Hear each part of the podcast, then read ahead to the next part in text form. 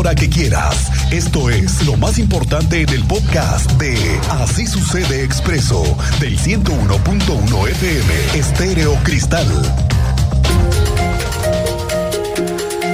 Bueno, pues le tengo una muy, pero muy buena noticia. Así de buena que la vamos a aplaudir. Una ovación para el que se le ha ocurrido esta gran noticia. ¿Qué creen?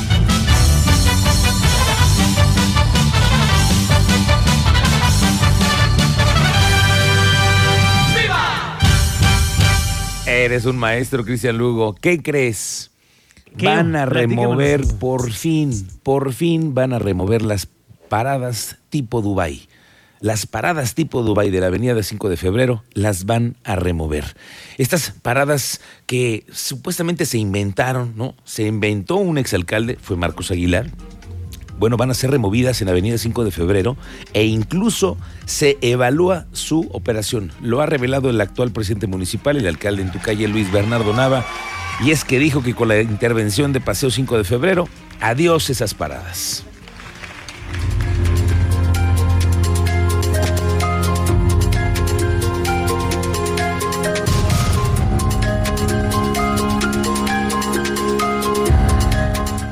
Apenas el pasado 17 de enero del 2019, el mismo alcalde Nava declaró que revisarían que se cumpliera con lo estipulado en el contrato. De lo contrario, se sancionaría la empresa. Con estos antecedentes también se estaría revisando la utilidad del resto de las paradas en la capital. Mire, son paradas que alguien inventó que serían tipo Dubai. Alguien se inventó eso. De modernas no tienen absolutamente nada. Ni de Dubai menos. Nada. Son eh, cajones que son calientes, la gente no está ahí, no se incorporan ahí, no les gusta estar ahí, no se utilizan, no son lugares que se necesiten y están sucias y la verdad es que no sirven mucho para esta ciudad. Eso fue lo que dijo el alcalde. remover porque se va a centralizar el paso de los autobuses. Entonces, sí tenemos que hacer una, una revisión de la operación de las mismas. El, mantenimiento es un tema importante y también el propio diseño para su utilización. Una vez que se resuelva este aspecto tecnológico, las paradas deben de operar al 100% y tendríamos que revisar pues, qué mecanismos hay para exigir y para, en dado caso, sancionar o penalizar a la empresa para exigirle su cumplimiento. ¿Se le da alguna fecha, alguna, algún periodo, digamos, de, de Eh, a partir de que ya se cuente con la posibilidad tecnológica de mostrar la información de las pantallas, que eso es lo que va a permitir el uso cotidiano y frecuente de los paraderos. Gracias. Gracias. Bueno, pues ahí están ya las declaraciones del alcalde. Al final de cuentas es una concesión que ya está en la mira, pero las de 5 de febrero, adiós. Vamos despidiéndonos de esas paradas que no sirvieron para nada. Próximo 29 de agosto es la fecha para el regreso a clases de todos los alumnos. No hay pretextos, dice la secretaria de Educación Martelena Soto. Cuéntanos, Andrea Martínez, muy buenas tardes, bienvenida. ¿Qué tal Miguel Ángel? Muy buenas tardes y también a toda la audiencia. Pues así es, están dadas las condiciones para que el ciclo escolar 2022-2023 arranque el próximo 29 de agosto de manera presencial en todas las escuelas públicas y privadas de educación básica del estado de Querétaro. Así lo aseguró la secretaria de Educación Estatal, Martelena Soto Obregón, eh, pues de esto justamente en el marco de la pandemia de COVID-19 y bueno, de esta manera adelantó que se mantendrá y continuará la aplicación de los protocolos sanitarios en las escuelas, así como la implementación de filtros para evitar los contagios entre la comunidad educativa de cada institución. Escuchamos justamente a la secretaria de Educación Estatal.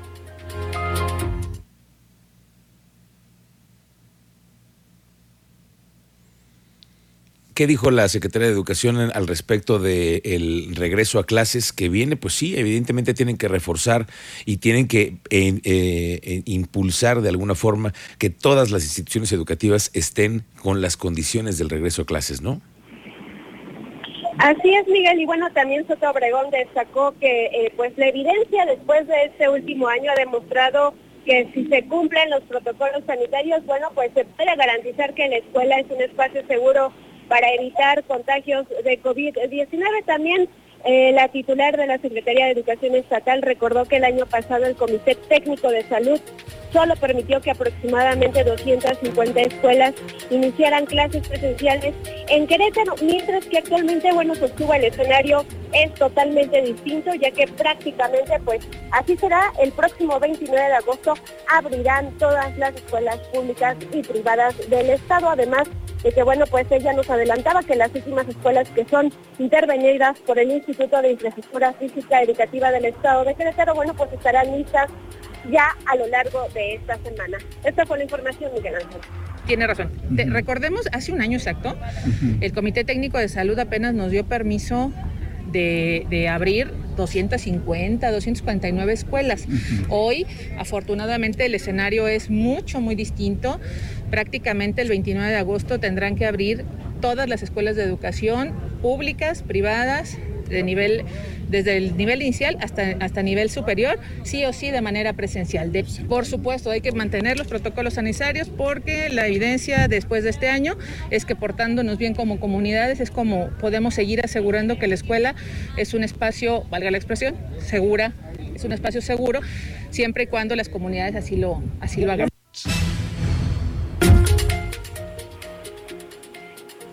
Bueno, y sí, ya viene el regreso a clases y se necesitarán, como ya hemos visto, también más rutas, más rutas en el transporte público, más frecuencias, pero algo falta y sabe que es operadores que se quieran involucrar en el transporte público. Fíjese que la secretaria del Trabajo, Liliana San Martín, informó que ya se han registrado 80 mujeres en el programa de capacitación para mujeres operadoras del transporte. Tienen por objetivo otorgar capacitación a aquellas mujeres que quieren laborar como conductoras de unidades del transporte público Crobús o del transporte privado. Cuando se llega a las primeras 100 registradas, se arrancará con la capacitación de dos meses. En el caso de mujeres operadoras de transporte, eh, tenemos un registro poco más de 80 eh, mujeres registradas. Estamos esperando llegar al primer bloque de 100 para iniciar nuestros bloques de capacitación. Esta mañana fue presentada una nueva estrategia para disminuir el tráfico y se trata de compartir los viajes, los vehículos, una aplicación que está por iniciar, que es, eh, además ya usted la puede bajar, todavía no, no funciona al 100%, pero vamos juntos. Es una nueva aplicación con la que usted, al tener un vehículo, puede compartir y eso le va a generar puntos. Cuéntanos, Alejandro Payán, ¿cómo estás? Muy buenas tardes, bienvenido. Muy buenas tardes, efectivamente, como lo comentas, el día de hoy fue presentada eh, finalmente la aplicación Nos Movemos, nos movemos juntos, la cual eh, está destinada a compartir carros y viajes con vecinos hacia diferentes centros de trabajo, escuelas o zonas eh, céntricas de la capital, esto con la finalidad de reducir el uso del automóvil y poder hacer un uso eficiente de las vialidades, principalmente en esta etapa que se vendrán unas obras en 5 de febrero. ¿Te parece correcto? Eh, Miguel Ángel, escuchamos primero la explicación del alcalde sobre este importante programa y después eh, pasamos con el eh, secretario de Movilidad, Rodrigo Vega Maestre. Nuestro granito de arena, que busquemos dentro de nuestras posibilidades aportar para que sea menos complicado movernos en la ciudad.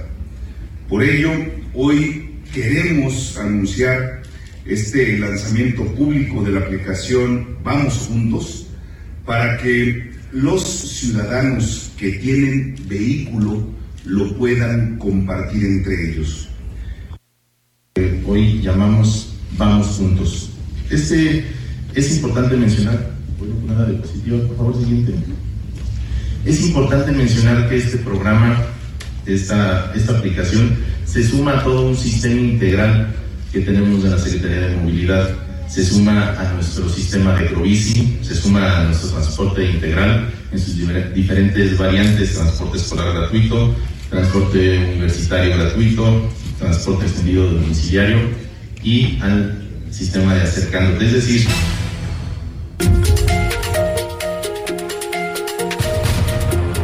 Adelante, Payán. Miguel Ángel, el secretario de Movilidad, Rodrigo Vega Maestre, confirmó que para poder usar esta aplicación es necesario descargar la aplicación ya que se encuentra en App Store y Google Play en un dispositivo móvil, para lo cual eh, se podrán eh, que entregar algunos datos que solicitan como eh, la licencia de conducir, la credencial del Instituto Nacional Electoral, el seguro vehicular y esperar la aprobación de registro en un sistema que tarda aproximadamente 24 horas para poder aprobarlo. Después se podrán publicar los viajes y de esta forma el usuario conocido podrá eh, confirmar que también se, dirige a la misma zona. Recordó y destacó también que hay más de 300 establecimientos ya con un sistema de puntos los cuales eh, brindarán descuentos en diversos servicios eh, y, diferentes tarifas también en, otro tipo de productos. Finalmente se reconoció que la aplicación va como la población objetivo a los estudiantes y personas que laboran dentro del municipio de Querétaro, Miguel Ángel. Bueno, pues es una nueva herramienta que tendremos, vamos a ver cómo funciona. Gracias Alejandro Payán, estamos pendientes con esto. Al rato tendremos una entrevista con el secretario de Movilidad para que nos cuente exactamente cómo va a funcionar esta nueva aplicación. Por cierto que la Comisión de Movilidad, que está presidida por el diputado del PAN Enrique Correa, llevó a cabo su primer foro para la reforma de la ley de movilidad que están ahí negociando y platicando los diputados, donde, fíjese, están por establecerse límites de velocidad velocidad obligatorios para los vehículos motorizados. Y esto me huele, me huele, señor Cristian Lugo, a las famosas fotomultas. Sí, ya lo hemos venido planteando aquí. No lo veas tan descabellado. Están en la Cámara de Diputados haciéndoles ajustes a la ley de movilidad. Explica Correa Sada el tema de la obligatoriedad en el tema de los límites de velocidad. Primarias, secundarias y terciarias.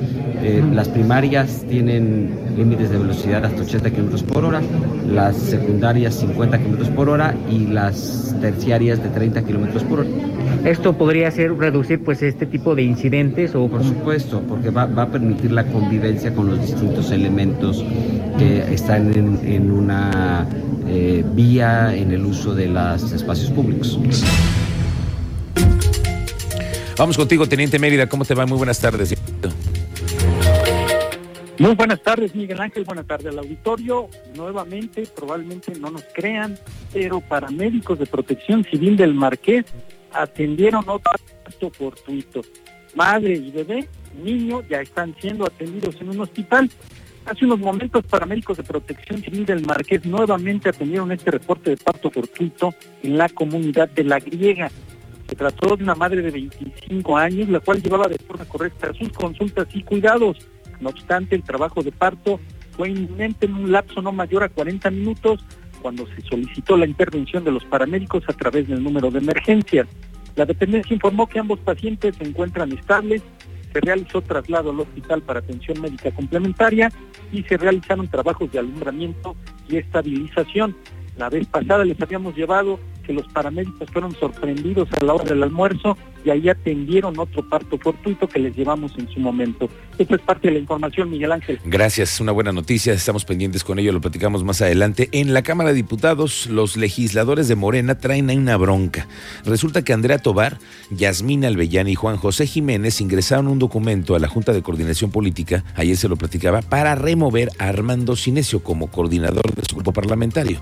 Esto es, dicen que se trata de tener una nueva postura dentro del Congreso local y ahora se quedó con la coordinación el diputado Juan José Jiménez, que supuestamente para definir ahora sí una postura más firme de parte del grupo de Morena. Presentar un escrito ante el presidente de la Junta de Coordinación Política, eh, bueno, eh, mencionándole que va a haber una sustitución en la coordinación y el diputado Juan José va a ocupar una parte de la coordinación y otra parte de la coordinación yo voy a ocuparla. Entonces hoy estamos pues contentos porque Morena se tiene que cambiar, Morena tiene que regenerarse. Oiga, la Dirección de Riesgos Sanitarios hizo un llamado a la población para que no se dejen engañar porque hay personas que se están ostentando como personal verificador sanitario. Hubo un comunicado donde han dado a conocer que hay usurpación de funciones. Tenga usted mucho cuidado. Personal verificador sanitario que son patito, ¿eh? Tenga cuidado. No eh, hay eh, ya un comunicado por parte de la Dirección contra Riesgos Sanitarios de Querétaro para que no se dejen extorsionar. El presidente municipal del Marqués, Enrique Vega, confirmó que no se contempla llevar a cabo un evento masivo para presentar su primer informe de actividades. ¡Qué bueno! Qué bueno que dejen de gastar tanto en esos informes, que luego la verdad es que Ya, ya, ya, ya, ya. Son eventos que muchas veces no tienen tanta relevancia y es pérdida de tiempo y pérdida de dinero. Sobre todo eso. Lo segundo, Sí. el dinero. Nuestro. Nuestro dinero. Dice el presidente municipal del Marqués, Enrique Vega, que él es de los que prefiere hacer algo muy sencillo, una ceremonia y hasta ahí. De mi informe lo voy a tener, estoy todavía, lo tenía el día 9, pero ya ahora que nos da el gobernador fechas, este, yo creo que es después del día 10, eh, tal vez lo hagamos el, el- el 12 o el 14. Ajá. Eh, es un informe que no, no, no voy a hacer evento protocolario ni nada, es nada más el evento, la- la- el, el- el- ¿cómo se llama? El cabildo El cabildo, sí, exactamente, la sesión eh, eh, solemne y únicamente.